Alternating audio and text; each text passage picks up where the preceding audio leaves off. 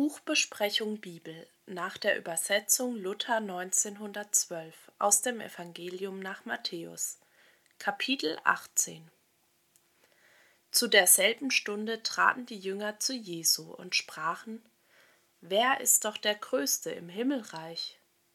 Jesus rief ein Kind zu sich und stellte das mitten unter sie und sprach: Wahrlich, ich sage euch, es sei denn, dass ihr umkehret und werdet wie die Kinder, so werdet ihr nicht ins Himmelreich kommen.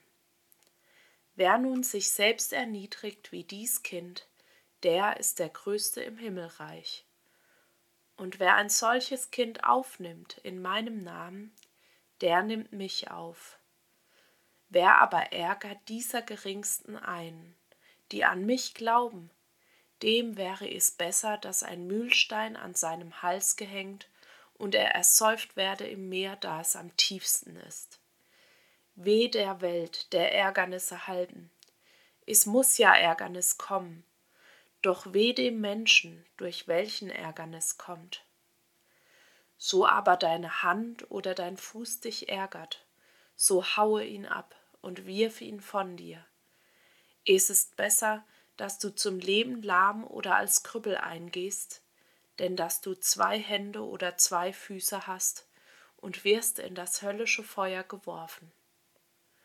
Und so dich dein Auge ärgert, so reiß es aus und wirf's von dir.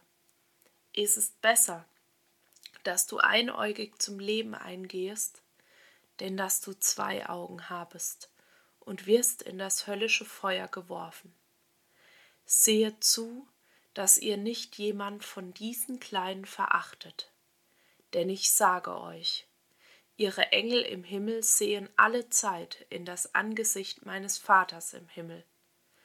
Denn des Menschen Sohn ist gekommen, selig zu machen, das verloren ist. Was dünkt euch? Wenn irgendein Mensch hundert Schafe hätte und eins unter ihnen sich verirrte, lässt er nicht die 99 auf den Bergen, geht hin und sucht das Verirrte? Und so sich's begibt, dass er's findet. Wahrlich, ich sage euch, er freut sich darüber mehr, denn über die 99, die nicht verirrt sind. Also auch ist's vor eurem Vater im Himmel nicht der Wille, dass jemand von diesen Kleinen verloren werde. Sündigt aber dein Bruder an dir, so gehe hin und strafe ihn zwischen dir und ihm allein. Hört er dich, so hast du deinen Bruder gewonnen. Hört er dich nicht, so nimm noch einen oder zwei zu dir, auf dass alle Sache bestehe auf zweier oder dreier Zeugen Mund. Hört er die nicht, so sage es der Gemeinde. Hört er die Gemeinde nicht, so halt ihn als einen der Zöllner oder Heiden.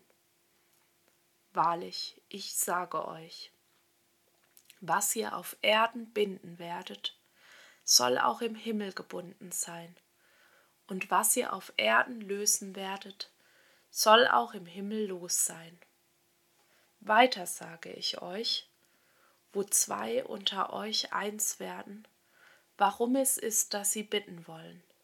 Das soll ihnen widerfahren von meinem Vater im Himmel. Denn wo zwei oder drei versammelt sind, in meinem Namen, da bin ich mitten unter ihnen.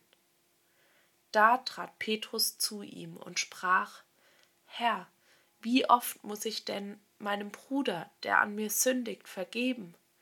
Ist's genug siebenmal? Jesus sprach zu ihm, Ich sage dir, nicht siebenmal, sondern siebzig siebenmal. Darum ist das Himmelreich gleich einem König, der mit seinen Knechten rechnen wollte. Und als er anfing zu rechnen, kam ihm einer vor, der war ihm zehntausend Pfund schuldig. Da er es nun nicht hatte zu bezahlen, hieß der Herr verkaufen ihn und sein Weib und seine Kinder und alles, was er hatte, und bezahlen. Da fiel der Knecht nieder und betete ihn an und sprach Herr, habe Geduld mit mir, ich will dir's alles bezahlen. Da jammerte den Herrn des Knechtes, und er ließ ihn los, und die Schuld erließ er ihm auch. Da ging derselbe Knecht hinaus und fand einen seiner Mitknechte, der war ihm hundert Groschen schuldig, und ergriff ihn an und würgte ihn und sprach, bezahle mir, was du mir schuldig bist. Da fiel sein Mitknecht nieder und bat ihn und sprach, habe Geduld mit mir, ich will dir's alles bezahlen. Er wollte aber nicht, sondern ging hin und warf ihn ins Gefängnis, bis dass er bezahlte, was er schuldig war. Da aber seine Mitknechte solches sahen, wurden sie sehr betrübt und kamen und brachten vor ihren Herrn alles, was sich begeben hatte. Da forderte ihn sein Herr vor sich und sprach zu ihm, Du Schalksknecht, alle diese Schuld habe ich dir erlassen, dieweil du mich batest. Solltest du denn dich nicht auch erbarmen über deinen Mitknecht, wie ich mich über dich erbarmt habe?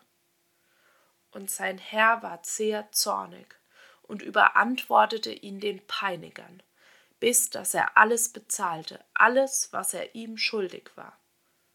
Also wird euch mein himmlischer Vater auch tun, so ihr nicht vergebt von eurem Herzen ein jeglicher seinem Bruder seine Fehler.